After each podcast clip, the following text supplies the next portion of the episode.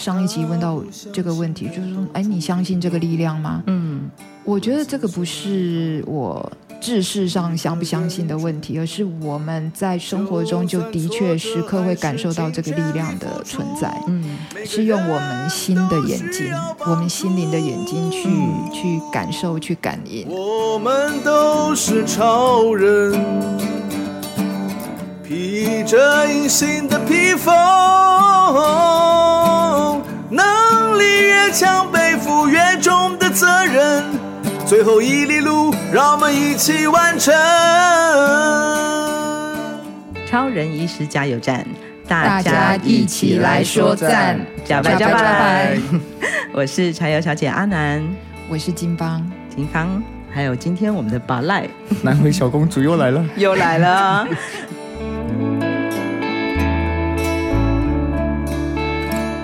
在上一集的节目里面呢，我们请到了张金芳，就是《祖灵的女儿》的作者之一啊，来跟我们分享她为什么会写这本书哦，为什为什么会参与一个完全不是原住民，然后甚至不是台东人。当然，现在金芳已经住在台东了，所以我们是台东的新移民哦。柴油小姐呢，短短的在两天之内就把这本书读完了，因为它真的很好看。好看的原因呢，除了啊、金芳的文笔很好，然后他说故事的方法非常的迷人，那当然也跟这个主题，我们讲包慧玲这位在土坂部落，我们包头目家族的首席女巫，她在分享她整个成巫的过程。不过我还是想要听金芳，你在身为一个呃转述的人，然后当然跟慧玲有很多的这个对话。那你最后在决定写这本书的时候，你是怎么去准备讲这个故事的啊？慧玲的本身的叙事能力就很好，嗯，可是呢，啊、呃，在诉说的过程中，它并不是现行的。我们每次大概都会谈个差不多三个多小时，哦，OK，所以一次的谈话下来就会有很多的材料，嗯嗯嗯。那在那么多的材料里头，你怎么样去拣选出你觉得最精华的？啊、呃，那些植素你要呈现在书里头的，那这个就是撰写者本身啊、呃，你就要很清楚知道说你要呈现的是什么。嗯嗯嗯。那我们我们要谈屋这个东西，其实我觉得比较好进入的方式是透过一个啊、呃、好的故事，吸引人的故事去进入。嗯、所以啊、呃，我那时候在写的时候，我就感觉说我第一个。故事要能够一开始就会吸引人，想要看下去。然后你在看的这个不知不觉的过程中，你可以对这个文化有更深的体悟跟了解。然后你能够体会到说，这个文化为什么要被保存下来？它的价值性是什么？它跟我们和这块土地的关系和历史是什么啊？就是说，读者在阅读的过程中，他可以有自己这方面的体会。我觉得这个是。读者自己的东西，前面几章哦，其实都还比较是在铺成一个啊、呃、情绪的背景，嗯，他还没有马上进入到这个屋的这个主题。主题。前面几章，第一章是出生头目家庭，那第二章呢，啊、呃。就谈到父亲的溺水意外，第三章是外婆的异国恋情，第四章提到母亲未说出口的寂寞。那这几章其实都是在啊铺陈慧玲她为什么会学巫的那个因缘背景。对，其实哦，各位听众，嗯、本人呢是学戏剧的啊。当年呢，我们的这个编剧老师啊，他曾经在美国念念呃编剧的时候呢。后来还来上课的时候，告诉我们分享说：“各位同学，你们知道吗？好莱坞电影的剧本啊，有一个公式嘛，哈。但是呢，最重要的一件事情，在电影的前两分钟是最重要的。如果那前两分钟的 teaser 没有办法让观众想要继续看下去啊，那这个剧本就不成功了。所以，故事的一开始一定要掌握到观众的眼睛。”那刚刚听到会呃金方在分享这四个章节的时候，我已经马上觉得哇，听起来就很很过瘾哎，又有死亡，我们谈到了父亲的这个意外，我们谈到哦，头目家族，什么叫做头目啊？我觉得对现代人来讲，一定觉得嗯，又好奇又想要知道。然后又提到了外婆的异国恋情，哇塞，有爱情有没有？有没有？这两分钟里面已经非常的精彩。然后最后又谈到了母亲没有说出来的那些小小的心情，几乎已经把人呐、啊。一生当中最重要的几件事情都点出来了。那个标题，每一个章节的标题，就马上要能够让你觉得吸引你想读下去。吸睛，吸睛。你会不会注意到说，其实它啊、呃，我在每一个章节的前面都有那个引言，然后那个引言是引述之。呃，就是每一个章节内容里头，我觉得戏剧张力最强的东西，我把它抓到前面来当引言。嗯，嗯，那个就好像说我们在看一出戏，然后你看这一集，你看完了，你觉得意犹未尽，你想要再看下一集，然后忽然就有一个预告出来，然后前情提要的，没错没错，然后你看了那个前情提要的那些、嗯、呃画面之后，它让你又想要再看下一集，其实有那样的一个作用。嗯嗯，嗯，所以呢。前面的前面的几章其实是在铺陈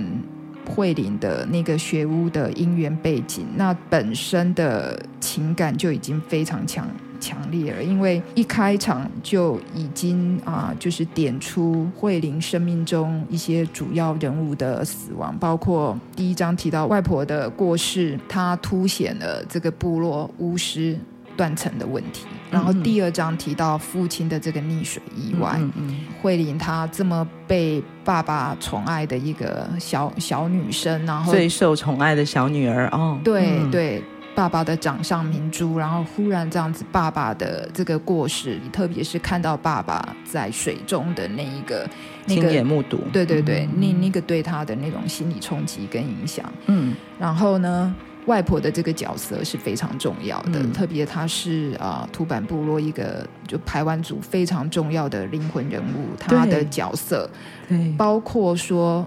其实你知道，我那时候在写这个外婆的故事的时候，我就觉得天哪，这外婆的命运好多舛哦。对呀、啊，我的天哪，她是那个我们达人乡第一个女性的民意代表。哎，你看那个是哪什么年代啊？嗯，可是你知道吗？你如果透过那样的一个 lens，透样透过那样一个镜头要去认识她，你认识不到她的她的真实的人性的那个样貌。嗯、你你在她的那些角色背后，她的情感世界，那个其实是。是，我觉得是会让人看了这个章节会觉得非常感愧的。对，而且在那个年代日治时代啊，他是有这段异国恋情，是跟一个日本警察，然后就生下来了慧玲的妈妈。对，所以慧玲是有这个是四分之一的日本血统，日本血统。对，对而且生完之后，这个爸爸就走了，再也没有再回来过了。原来他在日本有另外的家庭。对，然后中间又出现这个父亲离开了之后，然后往生了之后，他的遗族回头来找。对，所以、嗯、所以就是说，我不晓得你的阅读经验会不会是这样，就是说你在阅读某某一章的时候，虽然说它全书有它的脉络，但是你在读某一某一章的时候，你其实你就会掉掉进那一章自己的情节里头，所以你可以单章来看。嗯真的是每一个章节都有它的中心思想，想要告诉我们，想要让我们掉进去的那个故事线，然后环环相扣，彼此的连接很深。不过刚刚讲到前面两分钟的 teaser，有没有各位听众有没有已经很想抱起这本书来读了？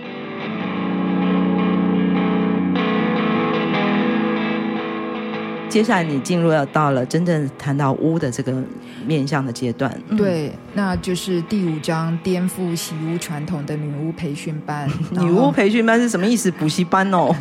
就我所知啊，其实土坂部落其实是在台湾族来讲非常特殊的一个部落，尤其是我们在上期就已经提到，二零二三年又是他们的五年祭。五年才办一次的大祭典，他们从来没有断掉过，四百年来都没有停过哦。嗯嗯。不过当然到了现代，我们其实呃，为什么刚刚讲那个补习班是真的，对不对？是真的。呃，传统的这个排湾族的屋的演呃承袭，其实是有他们传统的方式，但到了当代的时候，就面临了很多这些冲击嘛，哈、哦，西方信仰啊，文化的冲击，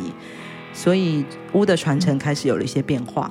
对，然后在这个啊，二零零七年这个女巫培训班啊、呃、举行的时候，其实土坂部落在那之前已经有超过五十年没有啊生立新的女巫了，所以这是一件大事。哇！当然我们没有要去讲每一章的细节哦，但是我就是说，嗯，让大家能够知道这个全书的架构。第五章讲到补习班学巫，对，然后那个。嗯身心灵状态的变化，然后这中间有抗拒心啊，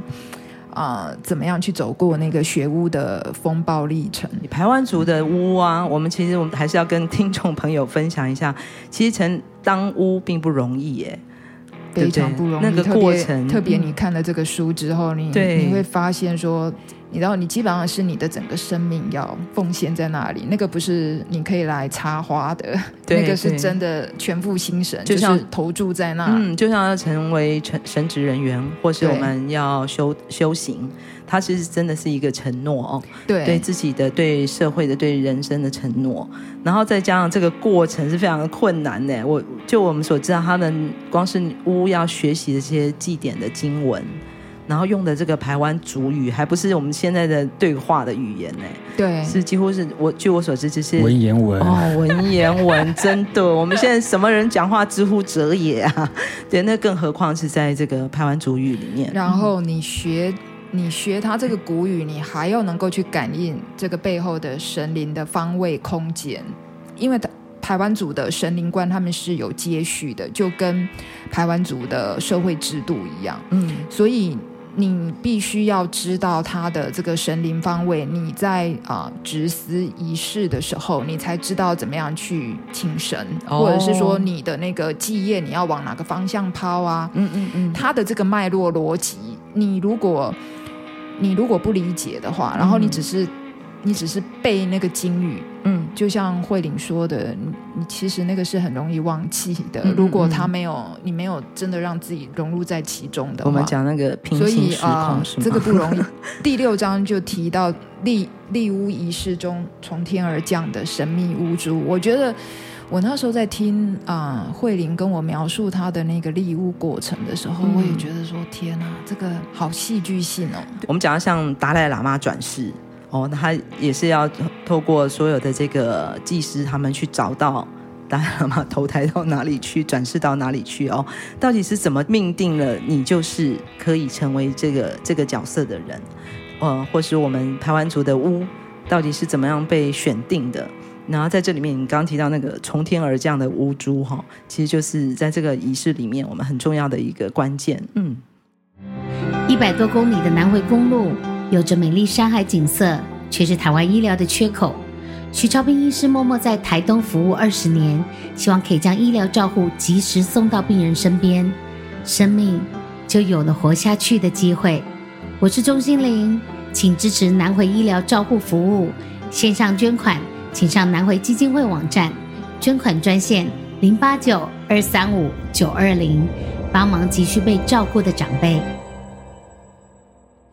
七八九章呢，基本上是啊、呃，祖灵疗愈三部曲。祖灵疗愈三部曲，等一下，我先问一下心理咨商师张金芳老师，请问一下什么是祖灵疗愈？是什么意思啊？你知道，在我们每一个人的家族里头，嗯、都会有我们代代相传一些无意识的情感的形态。嗯嗯。很多时候我们是没有意识的，嗯，就这样子一代传一代。OK，那我们在看我们的生命的一些啊、呃、困难，我们所碰到的一些困境的时候，有这样的一个关照视野，就是说能够去看到我们这种代代相传的一些没有被解决的情感议题的时候，你再来看你生命中你在面对的这些课题的时候。你的思考角度会不同，然后你会知道说你在你这个生命中你要面对的课题跟你要做的学习是什么。哦，那祖灵疗愈的力量其实是啊，慧灵来讲，它就是透过仪式的方式在做这种啊家族的情感的疗愈，还有沟通。对，那他在、嗯、啊做仪式之前，他都需要去这些。家族里头去了解，他要去做田野调查，他要去做访问，他要去了解他们这个家族里头没有被呃没有被解决的问题是什么？这个、这个、这个部分这个过程很特别哦，因为呃过去我所知道的，可能或者大多数听众想象的就是巫，或者说我们讲的灵媒，可能他一到了现场，他就要马上来处理事情了。结果，可是刚刚听起来其实没有哎，他其实还要做前置作业哦，是，还有很多的对对谈，是不是？对，他们要做很多功课的，嗯，要去了解这个个人，还有他的家庭背景，甚至是他的环境的很多的因素。对，嗯、对，对，不是只是那一场仪式而已，而是仪式之前有很多前置作业，还有仪式之后巫师本身的身心状态的调啊调试。哦因为巫师在那个。嗯啊，过程里头，巫师会被附身。嗯，前面这个讲到这个祖灵疗愈的部分，然后讲到招魂仪式。嗯，原民的招魂仪式比较特别的地方是，历代祖先都会附身于巫师来讲话啊。对，所以我就觉得这个呢，让我非常的啊神往。嗯嗯，因为我也会想知道，譬如说我的。我的那个阿公阿妈在在上一代，他们、嗯、发生了什么事？对他们有什么未了的心愿，或者是他们要跟后辈子孙要交代的事情，要交要交代的，嗯、要要告诫的，要开示的，要讲的话，要和解的。是的，是的。嗯、所以我觉得能够呃能够听到这个部分，其实你知道，我我自己个人参加那个仪式哦，我真的觉得那是一个非常特别的因缘。能够执司这种仪式的巫师其实已经不多了，所以连很多呃原民朋友他们自己可能本身他们也没有见过这样的仪式，因为这个巫术已经失传了。嗯嗯嗯，因为刚刚在讲的说招魂仪式，可能呃非原住民的这个族群来讲，或是就我所知道的，可能都是对当事者，或是已经往生的这个对象。好像是 one by one，对对对对对，但刚听起来哇了一类，是一代一代又一代的很多的先呃祖灵先人都出现，然后都会先后的进入到这个屋的身上，对，去传达，对，而且他们祖灵啊、呃、出现来啊、呃、讲话。的先后次序，它是有按照辈分的哦，有辈分、有逻辑的，有时间线的。对对对，然后所以你的家族如果越大的话，嗯、你现身出来讲话的这个祖灵人数就会越多，所以有可能一场招魂仪式下来，可能要两三个小时，就端看这个家族是不是族繁不及备载。如果很多很大的家族，可能真的哦很多的。不不，祖灵们都要来的，没错，嗯，事情要讲清楚，要从头讲起。对，所以呢，嗯、你在现场呢，你就会感觉到那个情感的那个能量是非常非常高的，因为大家的情绪会起伏，因为不同的祖灵现身，他会交代不同的事情。嗯嗯嗯，啊、呃，有一些可能会触到这个呃。当事人。对这个在在场的这个后辈子孙，可能有一些情感的痛点啊，嗯嗯，会被会被带出来，就是会有很多那种情感的激荡在现场。嗯，这样听起来真的也蛮像我们现在，比如说去做心理咨商的时候，一些谈话里面，好像我们内在心里有很多压抑了很多很多，甚至我们自己都不自觉的一些压力跟秘密。然后那个从何而来无所得知，但透过这些过程，会把这些东西慢慢的召唤出来，去做沟通。对，所以他他这个过程其实是非常疗愈的。嗯啊，我我念一下他这个啊第八章主灵疗愈的力量这个引言，前面就提到说，人要过世之前，多希望和自己生命里的重要关系做和解。但有时这样的和解和解功课，不见得能在往生者过世前被圆满。招魂仪式的疗愈功能其实是双向的，既在协助往生者安息，也帮助在世的亲人放下挂碍。哇，所以啊、呃，疗愈的功课是蛮深的。对，嗯，嗯，你你刚刚在分享这一段的时候啊。其实这不禁让我想到，过去我们在不同的呃节目里面有邀请到一些呃医护人员，那现在让我想到的是像张淑兰，就是兰宇在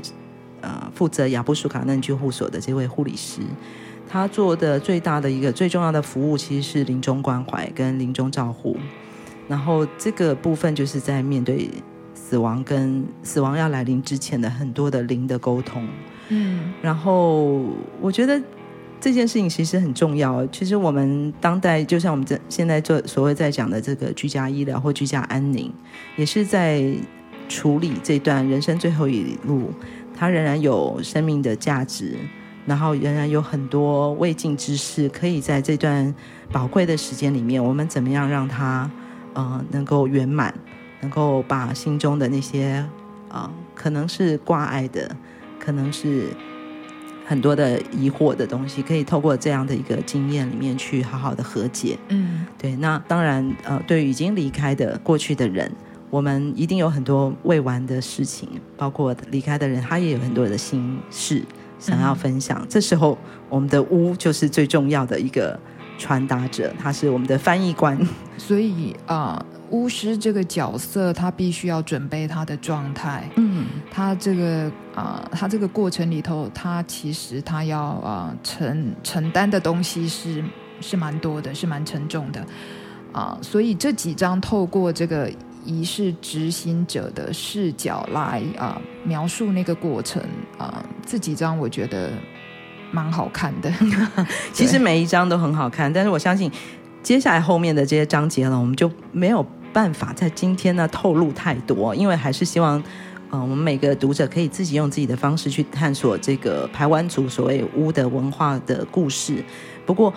讲到刚刚现到现在啊，我觉得在我看完这本书的时候，其实我一直在关注的，当然是这个第一女主角包慧玲这位呃巫师，她的人生经验跟心路历程，也包括说你刚刚提到要成为巫要承担的、要接受的这些经历是非常的严苛的，然后是要怎么样的一个心态跟什么样的一个决心才能够做得到，才能够真的成巫呢？所以呃。这本书其实啊，它会提到不同的女巫的图像。嗯，透过包慧玲的这个成巫历程，那当然在这个过程中，你也会看到不同巫师的角色。嗯啊，那其中有一章，譬如说第十三章提到招魂仪式是真的吗？嗯啊。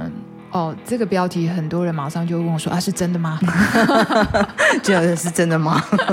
我就说：“那你要自己看看这个章节，你才会知道。嗯”但是这一章其实主要要处理的是那时候跟慧玲一起习巫的巫师，嗯，他其实提出一个很根本的议题，就是说。你习巫之后，你如果没有继续在你的巫术上去做精进，或者是说你没有继续去锻炼、去执行仪式的话，最后会怎么样？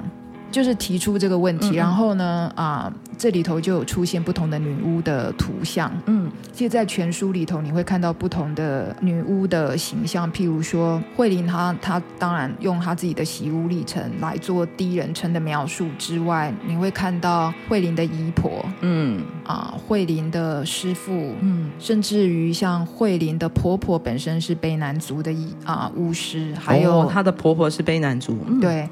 啊、呃，还有其他的啊、呃，跟他一起学巫的这些同辈，还有他的学生，嗯，you know，每个人接收的状态跟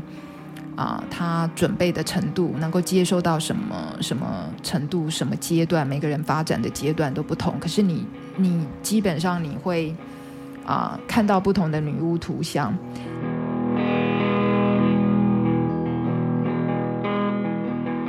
慧玲提到，真正真正的巫师很内敛，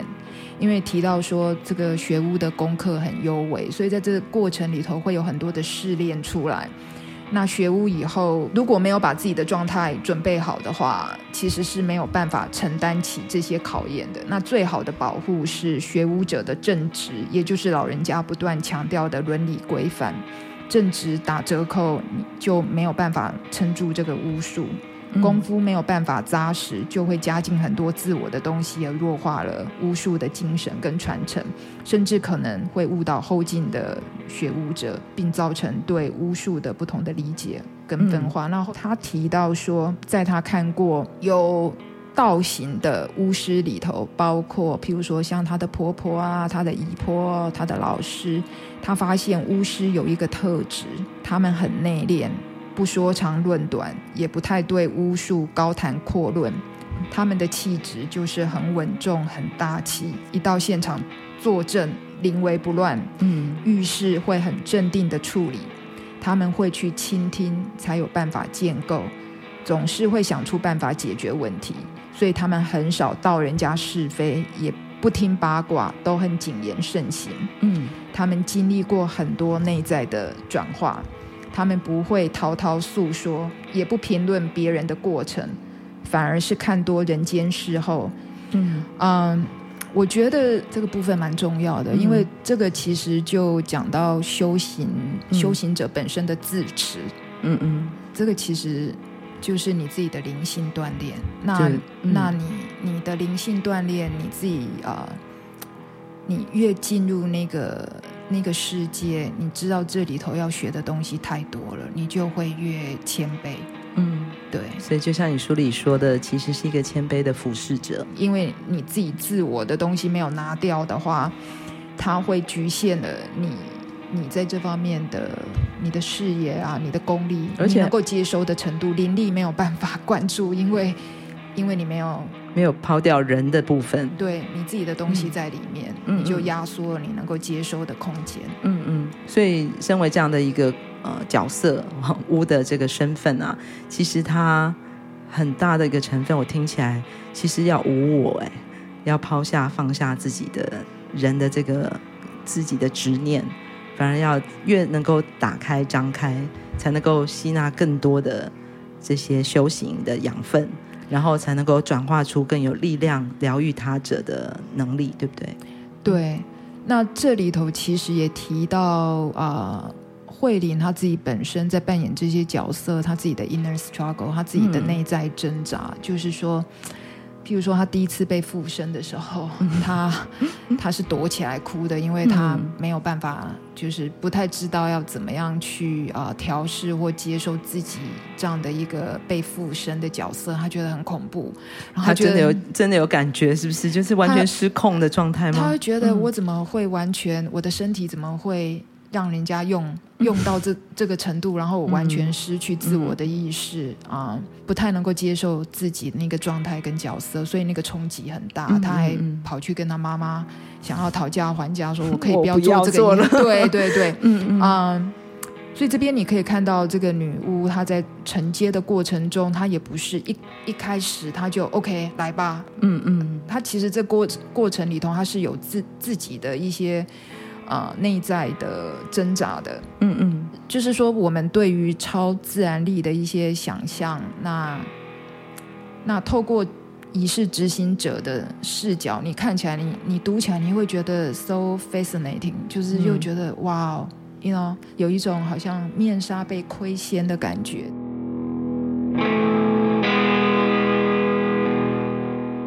我我听到很多人在看了书以后，给我一个回馈说。哎，那个乌珠啊，你那个乌珠你怎么没有多写啊？他们都觉得那个乌珠好神奇哦，从天而降是怎么回事？对，嗯、然后他们都会想要再多了解一点，觉得你怎么就这样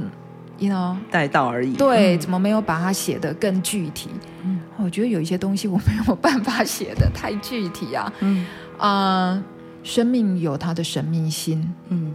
啊、呃，你包括像招魂仪式等等啊。呃你也没有办法说，你完全能够窥见生命的奥妙。嗯，有一些东西也没有办法让你完全的呃参悟。嗯，因为就是因为那样的神秘性，这个才是要学习的东西，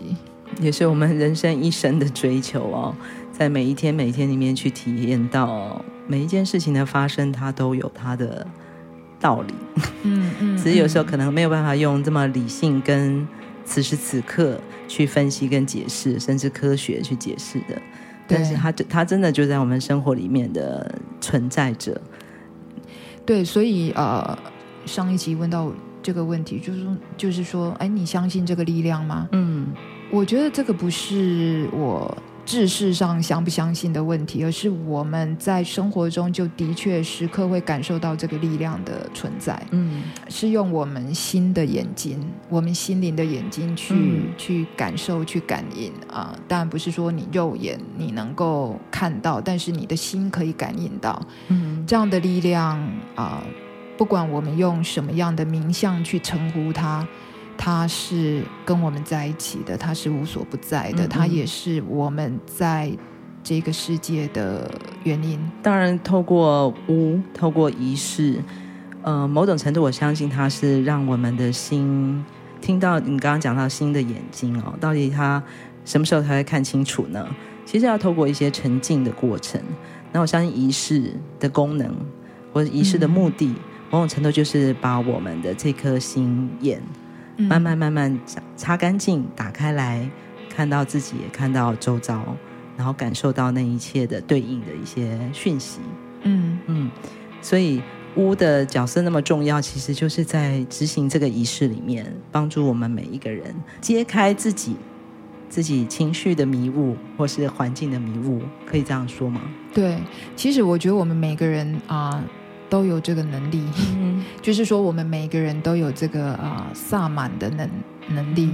萨满这个是一个啊从一个英文字眼啊 shaman 翻译过来的，那它其实就是灵媒的意思，也就是女巫的角色。其实我们每个人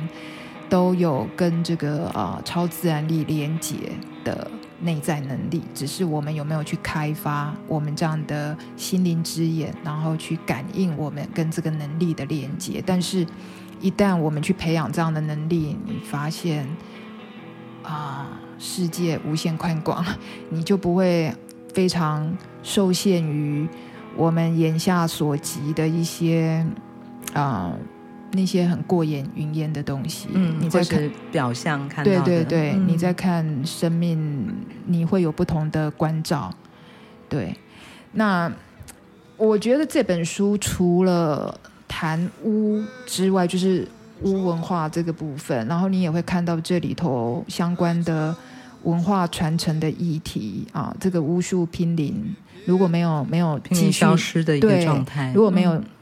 能够传承下去的话，没有人能够接起这样的巫术的话，它的确就就是在濒临好像要消失或灭绝这样的一个状态里头，所以是有这样的文化危机的。除了这个议题之外啊、为什么我觉得这个情感的部分蛮重要的地方？就像您刚才也提到，就是说你在看这个书的时候，它如果会触动你。是这个人性情感的这个深刻面，嗯，因为不管是不是原住民，你会发现这个人性情感是有它的普遍性。其实金芳你自己在你的序言里面最后讲的最直接的一句话，就是在如何在别人的故事里面看见自己。在这里这本书里面的每一个章节，啊、呃，女主角自己的父亲、自己的亲人，或是每一个巫师的故事，其实。多多少少，我们都好像看到了一些自己，或是我们熟悉的人的影子，串联起来，不就是人性的各种面相吗？对。然后人与人的关系，然后我们是怎么去从一个屋的故事里面去找到这些线索，然后串联到自己身上。是。一瞬间。世界变得呃，其实我印象很深刻，就是在当土坂部落，它的可以是在我们呃新冠肺炎开始要呃热化的呃白热化的时候，呃土坂部落是第一个呃自自己主张要做这个传统仪式的。那那时候我们也有访问过呃秀兰老师来分享这个这户仪式的意义是什么，因为这已经是很多年来一直没有在进行的，在上一次是。进行应该是 SARS 的时候，嗯，所以很多这些刚毕业补习班刚毕业的新的巫师还不太会做这件事情，但是他们马上就自觉的觉得，这个时候这个族群这个部落需要有这样的一个啊、呃、被安定的力量，然后所以这个看起来是形式上好像是要好像画一个结界哦，希望。病毒不要进来，带着一个遮护仪式，其实，在某种程度就是在稳定人心。他那个遮护仪式的时候，那时候对我人没有在现场，可是呢，这个仪式的东西在写，你你当然你可以看很多的文献资料，可以去对那个仪式的执行有一些有一些一种想象跟了解。但是，我觉得这个仪式这些章节如果会吸引你看下去，是因为背后还是跟人的关系。嗯人的故事有关系，嗯，然后我相信这样的一个呃，我们刚刚讲仪式，让人的心情可以平静下来，这样的一个仪式，在当代此时此刻，其实人类都是需要的，嗯，然后呃，我们在这个时候看到了这些，嗯，从古老的仪式重新找到了。对，对应在我们当代现代人的精神面的一些需求性跟必要性，这也是刚刚金芳也在讲。我们虽然这个巫文化好像如果不好好的保护的话，它就会即将消失了。但是回到那个巫文化的精神面，最重要的那个目的就是在于疗愈，这是永远永远都不会不需要的一个需求。那不管是人，其实土地也是。所有的生物都是。不过当然了，我们一开始就讲了，这个两分钟的 teaser 很重要，要 那个各种吸引人的主题都要谈到啊。但是这本书的呃小小透露一点点的 ending，我觉得也要从爱情做一个收尾啊。因为刚刚讲到慧玲的丈夫婆婆是悲男主嘛，所以当然她的先生也是悲男主。然后在故事里面，其实你也一直提到，他就是像是慧玲的守护者。无论他在进行所有的仪式，或是在学习的过程中，这位沉默的男人一直在他身边守护着他。而在传统里面，在历史、在过去的故事里面，其实排湾族跟卑南族有曾经有过很微妙的关系。嗯、好像父亲这样的一个精神面，已经在包慧玲的先生身上也传达了出来。嗯，所以这样的一个深爱着他的男人，是有一个从古至今命定的关系。这样，对你讲到爱情啊、呃，你会发现啊、呃，不管是外婆的爱情，还是妈妈的爱情，还是慧玲本身跟先生。之间他们的互相扶持的情感都蛮都蛮感人的。好哦，所以今天各位听众，你们已经听到了很多的精华，但是呢，其实更精彩的要自己去阅读。我们还是希望大家能够分享这本呃祖灵的女儿。然后我们的作者今天是张金芳来到我们的现场，跟我们分享土坂部落首席女巫包慧玲的故事。马萨鲁，马萨鲁。翻过层层的高山，飞越无尽的海洋。从屏东到台东这条南回公路上，有一间超人医师加油站，二十四小时不打烊。我们在这里与你一起分享公路上的故事。本节目是由医疗财团法人南回基金会制作，欢迎大家多多分享，以及在我们的节目下留言。我们下周见。